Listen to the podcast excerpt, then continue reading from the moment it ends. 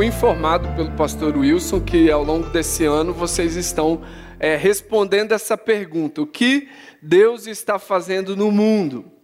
E eu quero ser bem objetivo nessa manhã. Deus está redimindo toda a criação por meio do seu povo. Deus criou o ser humano para um relacionamento íntimo e amoroso com o, com o ser humano, conosco. Nós fomos criados para o relacionamento com Deus. E nesse relacionamento, nós escolhemos é, não obedecer a Deus e não estar debaixo do seu governo, então veio a queda. Escolhemos viver a vida independente do nosso Criador, e debaixo da queda, nós então contaminamos e permeamos o pecado é, em todo o mundo e toda a criação hoje está debaixo dessa queda. Mas Deus, Ele nunca desistiu de nós. E por isso ele então resolve fazer uma aliança com Abrão, Sarai, e depois com o rei Davi, após o povo já ter sido é, formado e pedir um rei, então Deus resolve fazer um acordo, uma aliança com o rei Davi, para que ele pudesse cumprir o seu plano de redenção do mundo, por meio do seu povo. E o povo de Deus, ele foi usado então por Deus como uma espécie de espelho. Quem conhecesse o povo de Deus, conheceria um pouco mais a Deus. Então, a, a, missão, ela era centrípeta. As pessoas tinham que estar, elas tinham que ir até Israel e conviver com aquele povo e saber como é o governo amoroso e bondoso de Deus, do Deus Criador, um único Deus. E aí a gente percebe no, no profeta Isaías é, que desde o início, a escolha de Deus nunca foi dar exclusividade aos judeus, mas a partir dos judeus, como vocês estão vendo aí em vermelho, todas as nações, o povo de Israel seria luz para os gentios. Ou seja, a ideia de Deus é colocar para que o seu povo pudesse olhar para três é, direções diferentes. Iria olhar para trás e encarnar a ideia original da criação e vivendo de acordo com aquilo que Deus entendeu ao homem, planejou para o ser humano. É também olhar para frente e como uma, é, uma, uma nação de profetas, mostrar e viver na expectativa do que estava por vir, da redenção que Deus queria fazer no mundo. Sinalizar esse reino vindouro e viver na esperança da consumação do que, que Deus faria e quer fazer por meio do seu povo. E a terceira dimensão, é, a direção que o povo de Deus deveria olhar, então, para trás, para frente e também para fora de si. Desde o início, o povo de Deus foi chamado para olhar para fora, como o povo que vivia de uma maneira distinta, num modo de vida, num estilo de vida atraente para a glória de Deus, eles poderiam então mostrar para as nações ao seu redor como elas deveriam viver e assim confrontar a idolatria, confrontar o pecado e mostrar que em Deus existe redenção. E é interessante porque, infelizmente, apesar do plano de Deus ser esse, o povo falha. O povo de Deus escolhido para ser luz para os gentios falha. E aí a gente tem uma, não sei se dá para ver muito bem, mas a gente tem aí um panorama bíblico dos reis, o reino unido, o reino dividido e os profetas que falaram para cada reino. Não dá muito para você ver, mas eu queria só trazer é, para vocês terem uma ideia de que no período do exílio do povo de Deus, quando o povo de Deus foi para o cativeiro, É exatamente nesse período em que o povo vivia em desobediência, insistindo em não viver de acordo com a vontade de Deus, é que então surge Buda, surge Confúcio e surge as ideias de Sócrates. Porque, meus irmãos e irmãs, amigos e amigas, é na falência do testemunho do povo de Deus, é que os sofismas, as falsas verdades, elas ganham terreno no mundo. Mas é interessante porque ainda assim Deus não desistiu do seu povo e muito menos do seu plano de redimir toda a criação. Por isso, no meio do cativeiro, no meio do exílio, quando o povo escolhido de Deus era refugiado, estava sendo é, é, é, escravo do povo babilônico, Deus levanta Jeremias. Na mesma época, época de Buda, Confúcio e Sócrates, Deus levanta Jeremias. E aí ele vai dizer: Se você voltar, ó Israel, volta para mim, diz o Senhor. Se você afastar para longe da minha vista os seus ídolos detestáveis e não se desviar, se você jurar pelo nome do Senhor com fidelidade, justiça e retidão, então as nações serão por ele abençoadas e nele se gloriarão. Nunca as nações deixaram de ser plano de Deus. E por meio do seu povo redimido, Deus queria abençoar todas as nações da terra. Enquanto Buda, Confúcio e Sócrates espalhavam as suas ideias, Deus insistiu em chamar o seu povo para o arrependimento e para o engajamento na missão de levar a sua glória a todos os povos. E Deus então vai até as últimas consequências. Quando ele envia então o seu filho Jesus Cristo ao mundo, para encarnar de uma vez por todas o seu plano e mostrar que só por meio de Jesus, o único caminho é que temos a salvação e a redenção. Não mais por meio desse povo Israel ou de um povo seleto, mas por, pelo sacrifício do seu próprio filho Jesus. Nós seríamos unificados, nós seríamos congregados como povo. E aí entra nós, gentios. Não sei se tem algum judeu aqui, mas todos nós, gentios, entramos debaixo da salvação pelo sangue de Jesus. É Jesus, então, que nos une e nos traz para esse lugar que nós chamamos de igreja. É por causa dele que nós estamos aqui essa manhã. E é por isso, irmãos, que o apóstolo Paulo, primeiro missionário ou plantador aí de igreja entre os gentios, ele vai dizer em 2 Coríntios, fazendo eco ao que nós lemos no início do culto e ao tema desse ano de Isaías 43.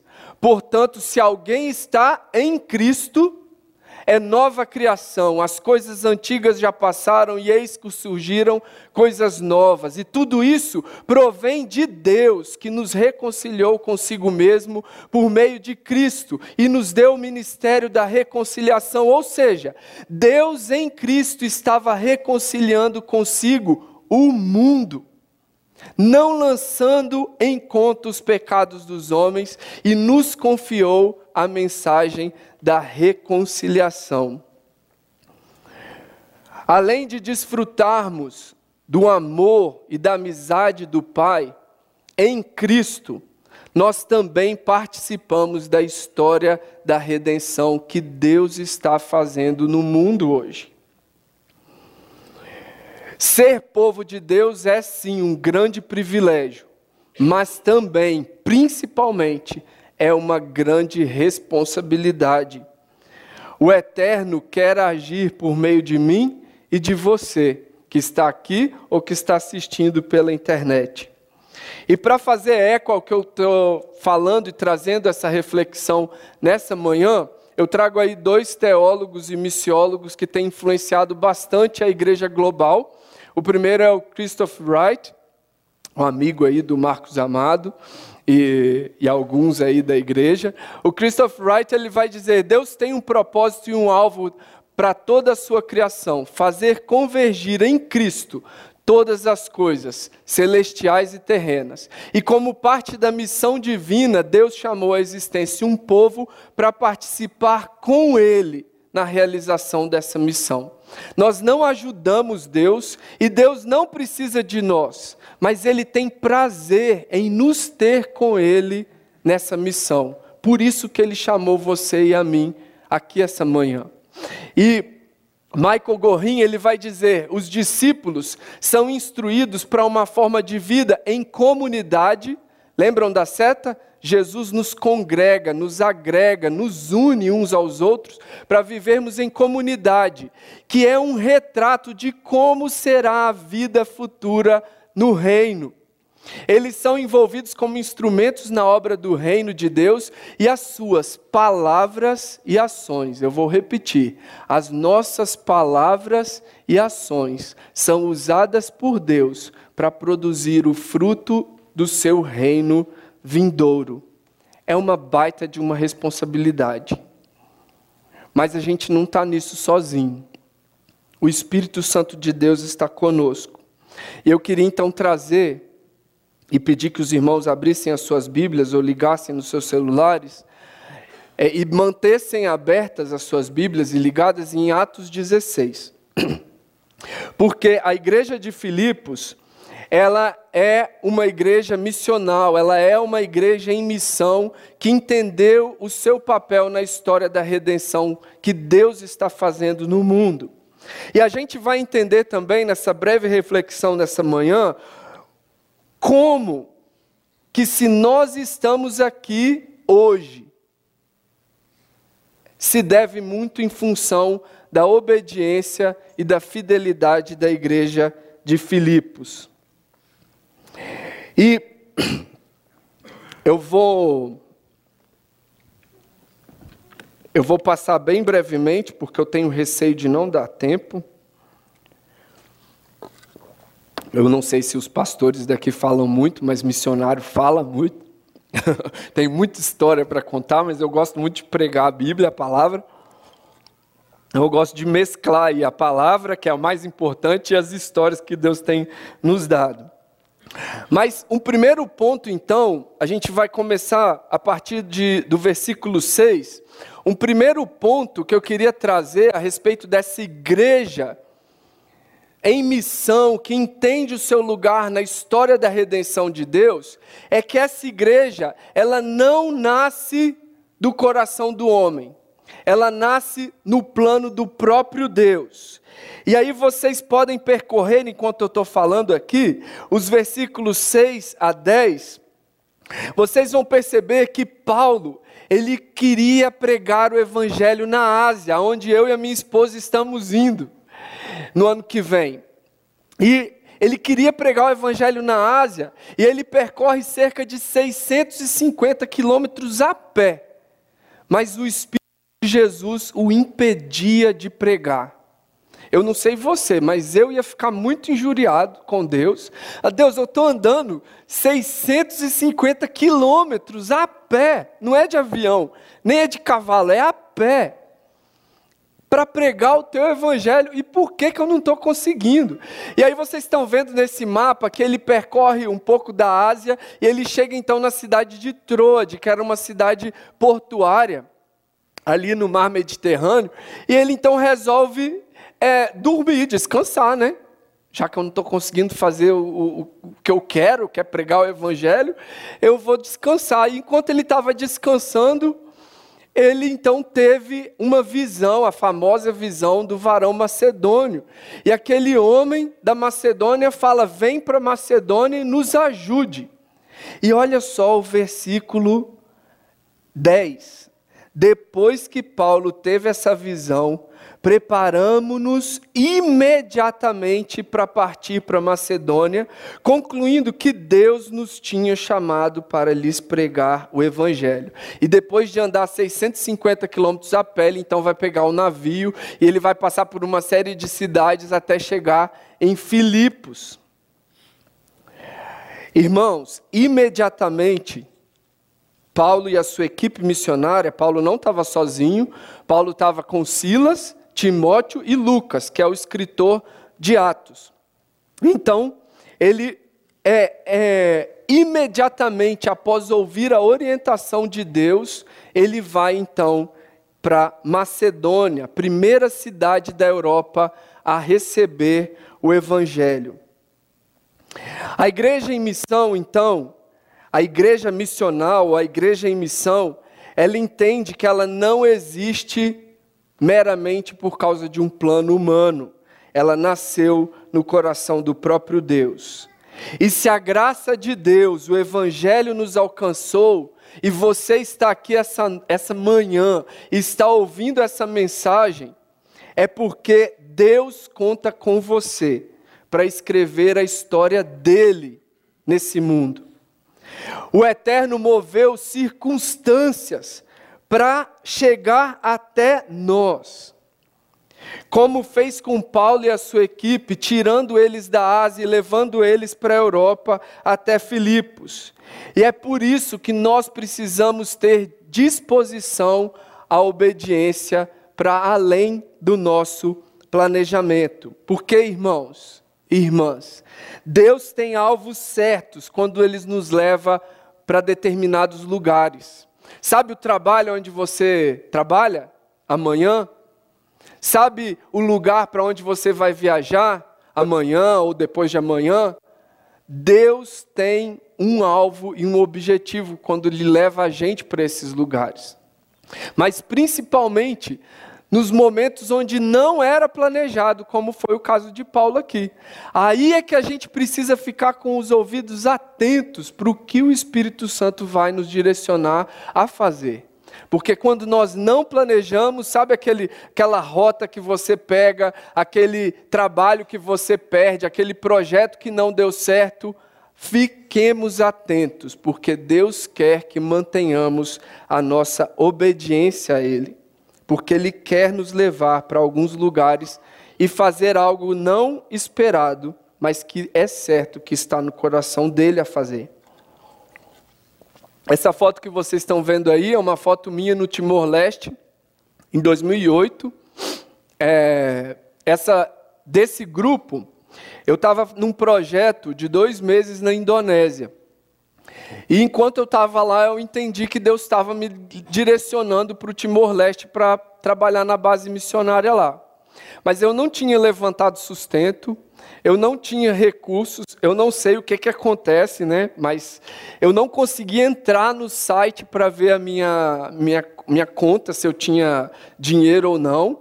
E, e o maluco aqui entendeu que Deus estava mandando ele para o aeroporto, passar o, o cartão lá e ver eu, naquela época eu não tinha cartão de crédito, era cartão de débito mesmo, do Banco do Brasil. E eu então fui para o aeroporto na, na Indonésia e passei o carro. Quanto que é? Acho que era 200 dólares a passagem. Eu fui e passou. Eu só fui saber que alguém tinha depositado uma oferta para esse, esse, esse projeto de Deus, que não era meu, depois de dois meses. Mas eu fui para a Indonésia e na base missionária lá, eu não sabia que só tinham missionárias. Homens, vamos aí botar os joelhos no chão e ouvir mais atentamente a direção de Deus, que a missão também conta com a gente. E aí eu fui para o Timor-Leste e lá as missionárias me pediram, falaram, Tiago, você podia fazer algum trabalho com os jovens do nosso bairro. Porque a gente, como mulher, não tem como, né? Fazer uma ministração mais específica, conversar acerca de coisas específicas. E eu então tive um período com esses jovens. E é tão interessante porque depois que eu terminei esse período de, de, de discipulado com eles, as missionárias falaram para mim que alguns deles tinham roubado a base missionária. Mas, para a glória de Deus, a gente está aqui dizendo que Deus está escrevendo e redimindo a sua criação, não é isso? Redimindo a humanidade. E, para a glória de Deus, três dessas, desses jovens hoje, dois são pastores e um é missionário na Indonésia. Eu não sei, eu não vou colocar como crédito esse breve período que eu passei com eles, mas eu creio que Deus me levou para lá nesse período para lançar uma semente na vida desses jovens. E eu agradeço a Deus essa mudança de plano dele para mim. E aí, continuando em Atos 16, não fechem as suas Bíblias, a partir do versículo 11 eu vou ler com os irmãos. Partindo de Troade, chegamos diretamente a Samotrace no dia seguinte para Neápolis. Dali partimos para Filipos, na Macedônia, que é colônia romana e a principal cidade daquele distrito. Ali ficamos vários dias. No sábado, saímos da cidade e fomos para a beira do rio, onde esperávamos encontrar um lugar de oração. Sentamos-nos e começamos a conversar com as mulheres que haviam se reunido ali. Uma das que ouviam era uma mulher temente a Deus chamada Lídia, vendedora de púrpura, de tecido de púrpura, da cidade de Tiatira. O Senhor abriu o seu coração para atender a mensagem de Paulo. Tendo sido batizada, bem como os de sua casa, ela nos convidou, dizendo: Se os senhores me consideram uma crente no Senhor, venham participar em minha casa. E nos convenceu. Um segundo ponto que eu queria mostrar para nós essa manhã é que a igreja em missão, na história da redenção de Deus, ela proclama o evangelho apaixonadamente. Paulo então foi para aquela cidade de Filipos, uma cidade muito importante, era uma colônia romana, uma cidade bastante influente, e ele parecia que não tinha lugar para os judeus e muito menos para os cristãos. Então eles tiveram que sair da cidade e foram para a beira desse rio, em busca de um tempo de intimidade com Deus, em busca de, de, de adorar a Deus, como nós estamos fazendo aqui essa manhã. Mas eles perceberam que tinham algumas mulheres ali.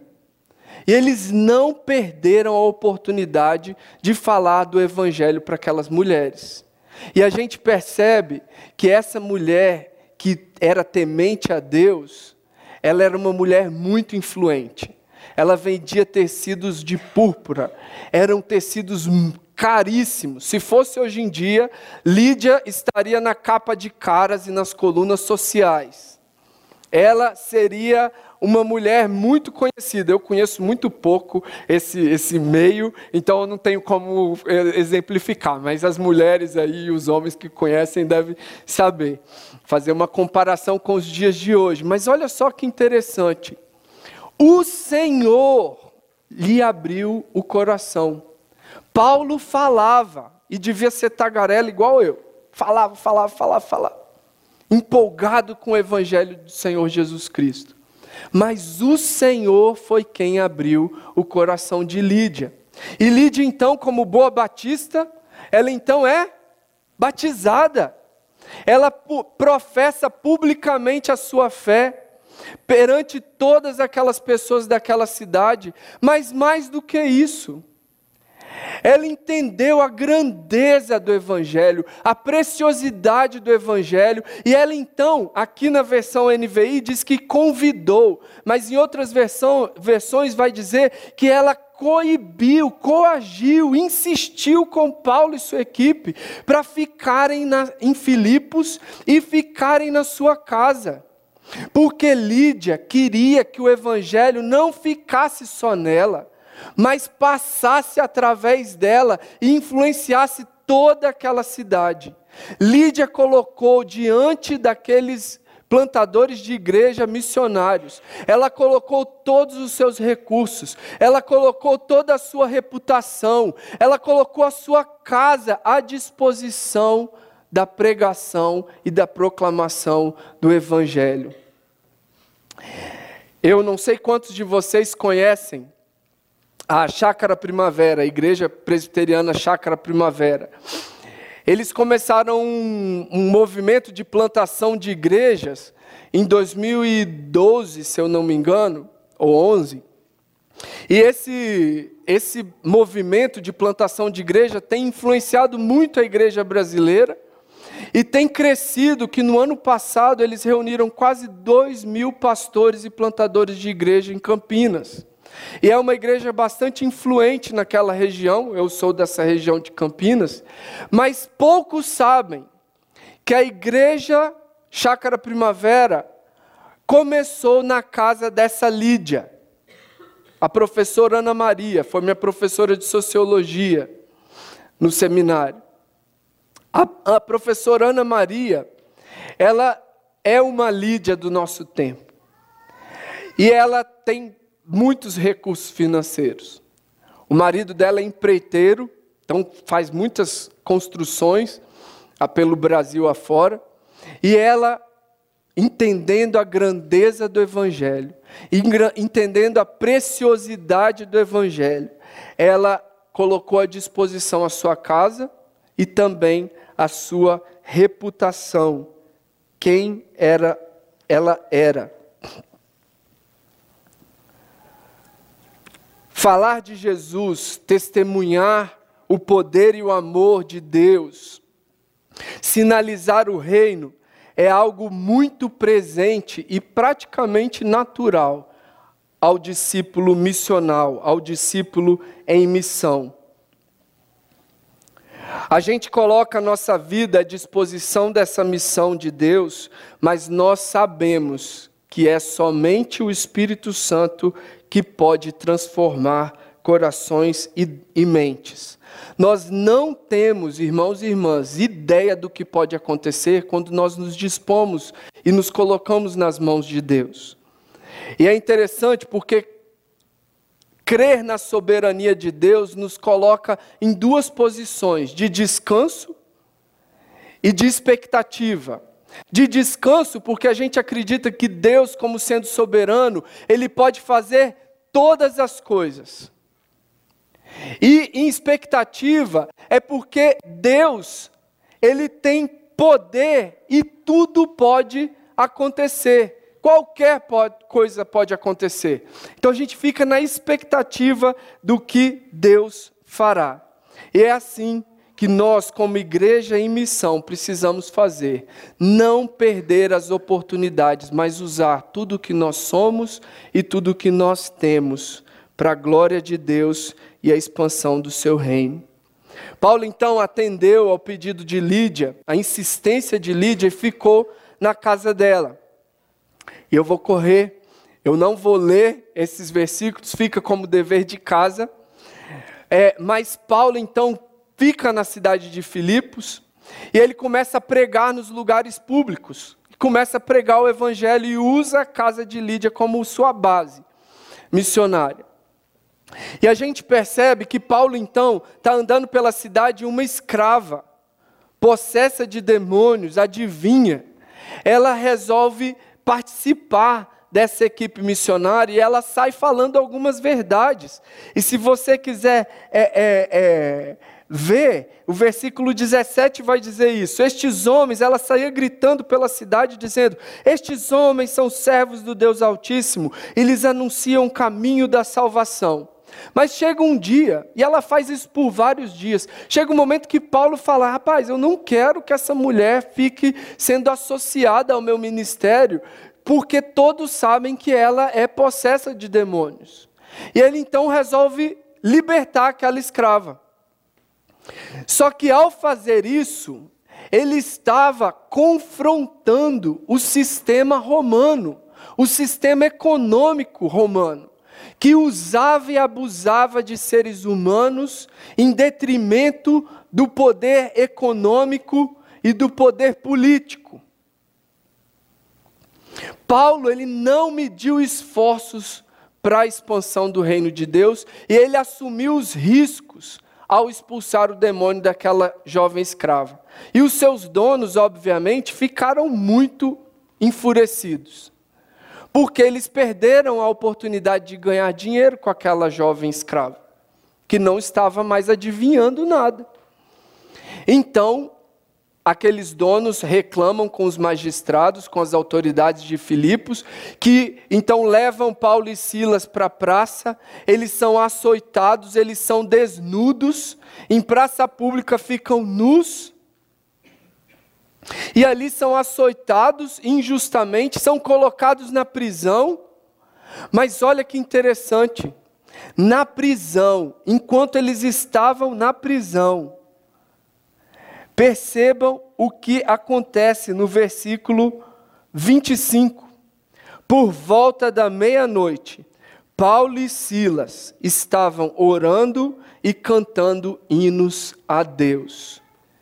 E nessa atitude, apesar de injustamente terem todos os seus direitos removidos, toda a sua dignidade removida, ali dentro daquela cadeia, Paulo e Silas continuaram confiando em Deus, confiando no poder de Deus. E é isso que leva eles a não medir nenhum esforço e a não calcular nenhum risco, porque Paulo e Silas sabiam Deus a quem eles estavam servindo. E é interessante porque, de repente, a palavra vai nos dizer que aconteceu um terremoto e libertou Paulo e Silas da prisão. E eu fico perguntando: o que eu e você faríamos? No lugar de Paulo e Silas? A gente, ó, caía fora da prisão, aleluia! Ainda ia ser espiritual, né? Deus nos libertou, glória a Deus. E saía correndo da prisão. Mas Paulo e Silas, eles sabiam que Deus tinha levado eles para aquela prisão com o objetivo de expandir o seu reino. E quando o carcereiro que tinha colocado Paulo e Silas ali naquela prisão viu que as cadeias tinham se rompido, que as portas tinham se aberto, ele ia se matar, porque ele seria provavelmente morto pelo Império Romano. Mas Paulo grita: Não, não faça isso, nós estamos aqui. E o carcereiro, ele fica: Quem que são esses malucos? Quem que são esses malucos? Por que, que eles não fugiram? Então, Paulo e Silas pregam para aquele que os prendeu, para aquele que estava os guardando na prisão. Irmãos e irmãs, a igreja em missão, que entende o seu lugar na história da redenção, ela não olha para fatores limitantes e nem inibidores da fé. Antes, ela mantém a sua confiança e busca ser totalmente fiel ao Senhor.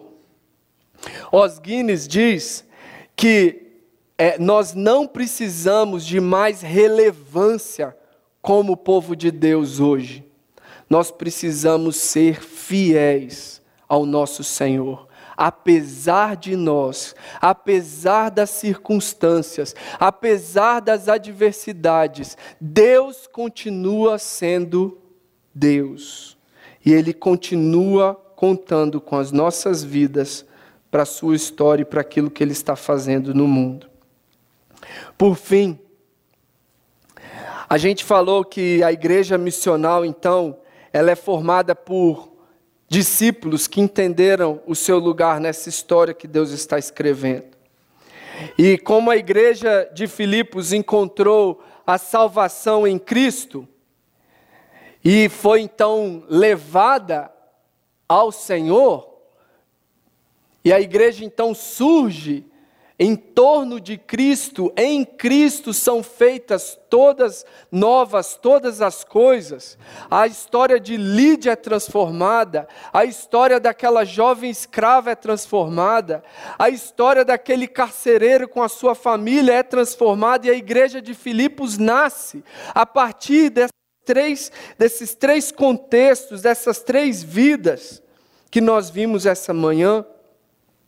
A igreja ela se reúne em torno de Cristo, mas é o mesmo Cristo que envia essa igreja para abençoar todas as nações da terra. A igreja nasce em Filipos e influencia aquela cidade. Mas essa igreja agora na missão não mais centrípeta, mas centrífuga, a partir de Cristo, nós somos enviados para o mundo. Quando nós sairmos hoje, essa manhã, daquela porta, nós precisamos entender que nós, como discípulos de Cristo, estamos sendo enviados por Deus para os lugares aonde nós vamos essa semana, porque Deus conta com você e comigo para a expansão do seu reino e a proclamação do seu evangelho para as pessoas que nós vamos encontrar. E essa igreja em Filipos, ela não só olhou para a sua própria cidade, muito importante, muito influente, mas a igreja de Filipos, e fica um próximo dever de casa, para vocês lerem a carta de Paulo aos Filipenses. E vocês vão ver que a igreja de Filipos, na adversidade, nas limitações, eles sempre participaram do ministério de Paulo nos confins da terra. Para que o evangelho continuasse se expandindo a partir de Filipos, a primeira cidade em qual continente? Na Europa. E a partir da Europa, ali de Filipos, o evangelho foi crescendo e foi tomando todo o resto da Europa. E da Europa foi para os Estados Unidos. E dos Estados Unidos chegou até nós. De onde vieram os nossos irmãos batistas? Olha como a fidelidade e o entendimento de missão da igreja de Filipos nos abençoou e trouxe o evangelho até nós. Mas o que Deus está fazendo no mundo hoje. Lembram que a desobediência do povo de Deus gerou e abriu caminho para os pensamentos do budismo nascerem e se espalharem pelo mundo? Mas olha o que Deus está fazendo no mundo hoje. Deus está redimindo toda a criação. No Nepal, berço do budismo, 1956, não existiam nenhum cristão conhecido, mas olha em 2010, mais de um milhão de cristãos, de discípulos de Jesus. A mesma coisa acontece no Camboja.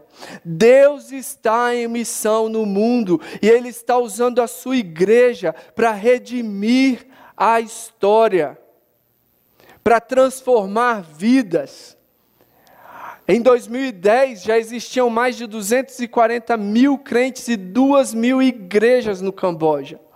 No Laos a mesma coisa tem acontecido, apesar do Laos ser um país budista, fechado para o evangelho, perseguido, perseguindo os cristãos. Ainda assim, a igreja missional, a igreja em missão, que entende o seu lugar na história de redenção de Deus, ela não mede esforços e não mede riscos, mas confia no Senhor e segue em fidelidade ao Senhor, e é por isso que o cristianismo tem crescido na no Laos. A mesma coisa acontece na Tailândia, país onde eu e minha esposa estamos indo. Percebam que em quatro anos, de 2007 a 2011, o número de cristãos cresceu 70 mil. Aí você deve falar, poxa, Tiago, 70 mil é muito pouco.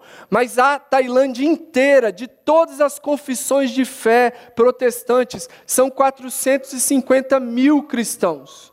450 mil evangélicos. Se em quatro anos cresceu 70 mil, isso é motivo de alegria, de celebração, porque Deus está em missão no mundo. A Mongólia,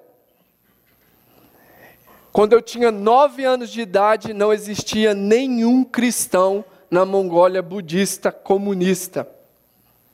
Mas em 2008, a Mongólia, ela foi alcançada e se multiplicou, as igrejas se multiplicaram. E hoje ainda é um país, um povo não alcançado mas já tem mais de 50 mil cristãos na Mongólia.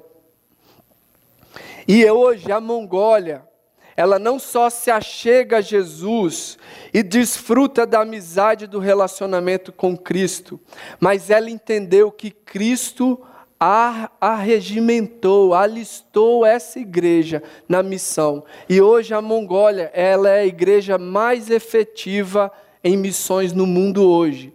A cada 222 cristãos da Mongólia, um é enviado para o campo transcultural para que esse evangelho não fique só nele. Para que esse evangelho não pare na Mongólia, mas passe por eles e eles sejam usados por Deus para levar esse evangelho tão grande, esse evangelho tão glorioso, tão poderoso, tão transformador para outros lugares da terra. O que Deus está fazendo no mundo hoje? Deus está redimindo toda a sua criação por meio da sua igreja. E nós fazemos parte dessa igreja, irmãos e irmãs, amigos e amigas.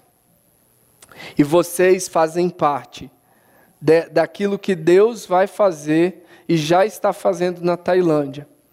Eu agradeço a essa igreja pela parceria de vocês junto a mim, a minha família, e aquilo que Deus vai fazer. Eu e a minha esposa, nós estamos numa expectativa muito grande do que o Senhor vai fazer ali naquele lugar. E a gente se sente muito honrado por ter vocês conosco. Eu quero colocar algumas perguntas para sua reflexão e antes das perguntas, eu queria mostrar um videozinho para mostrar brevemente aquilo que a gente vai fazer ali, aquilo que Deus tem colocado no nosso coração para fazer ali na Tailândia. E depois, enquanto estiver acontecendo o vídeo, eu acho que o pessoal do louvor pode subir.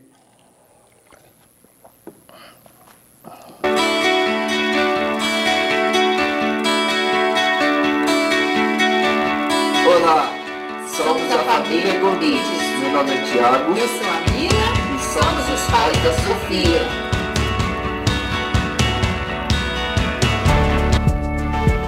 Hoje estamos no Brasil, preparando para nos mudar para a Ásia. Nessa região se concentram 4,2 bilhões de pessoas. A maioria delas hindus, budistas e muçulmanos. A Tailândia fica no Sudeste Asiático e é o país mais budista do mundo.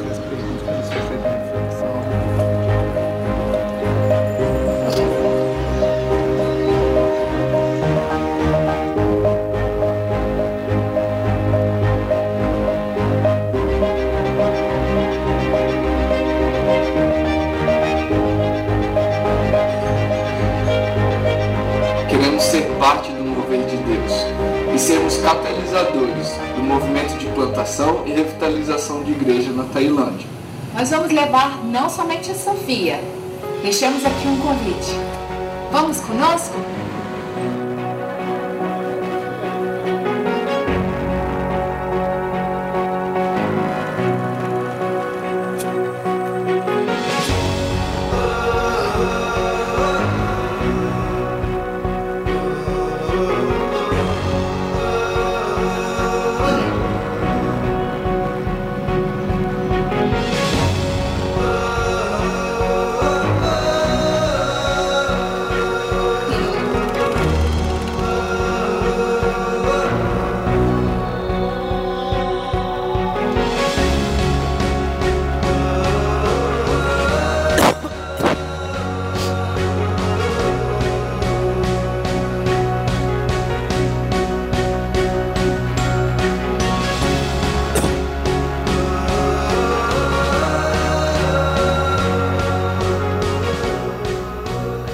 Muito bom para nós saber que, assim como a igreja de Filipos investiu no ministério de Paulo, vocês, como o CB Moema, vão investir no nosso ministério. Porque o Senhor ama os tailandeses. E o evangelho que nos alcançou precisa também chegar até esse povo que não tem acesso à verdade do evangelho e à salvação em Jesus Cristo. Eu queria fazer é, algumas perguntas e queria convidar você para se acomodar, fechar os olhos, para você refletir é, sobre essas perguntas. Nós vamos essa manhã celebrar a ceia do Senhor, o corpo que foi partido, o sangue que foi vertido por nós. Quão precioso é o nosso Senhor. Quão grandiosa é a salvação que nós recebemos em Cristo. Mas Cristo é digno e essa salvação não é para ficar em nós, é para passar por nós. E diante daquilo que nós ouvimos essa manhã, queria fazer três perguntas para você pensar. Você tem dimensão do movimento de Deus para te encontrar e fazer de você filho, filha, discípulo e discípula. Você tem dimensão do movimento de Deus para Ele te trazer até aqui essa manhã para ouvir essa mensagem e deixar com que essa palavra te transforma, te transforma.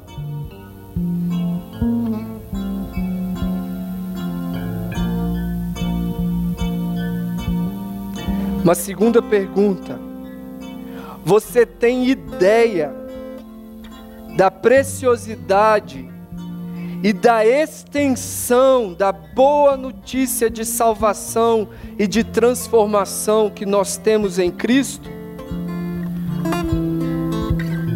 É possível essa boa notícia ficar só em você? Pense agora naquelas pessoas que você, no seu amor imperfeito, ama e quer ver recebendo essa salvação e sendo transformado pelo Espírito Santo. Fale com o Senhor agora e apresente essas pessoas diante do Senhor.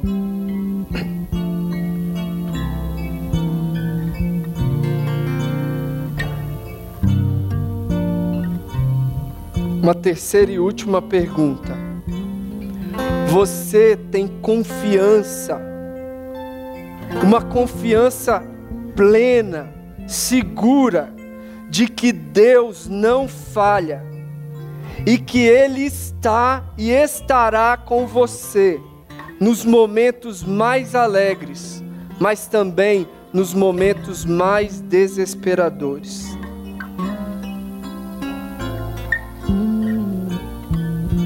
Responder a essas perguntas vai mostrar para você e para mim o quanto nós estamos dispostos a nos envolver nessa história de redenção que o Senhor está fazendo no mundo. Pai, em nome de Jesus, nós nos reunimos aqui em torno do Senhor para adorar ao Senhor, para sermos edificados pela tua palavra e transformados pelo teu Santo Espírito que está aqui presente. Fale conosco, Senhor, e nos envie a partir desse lugar, a partir dessa comunidade de fé, comunidade de discípulos em missão, para aquilo que o Senhor quer fazer através de nós e em nós durante essa semana. Porque, Senhor, tu és digno, só tu és digno, Senhor. E nós te louvamos e te adoramos, porque fomos alcançados pelo Senhor. E queremos responder ao Senhor em gratidão, em honra, em louvor, em completa entrega. Em nome de Jesus. Amém.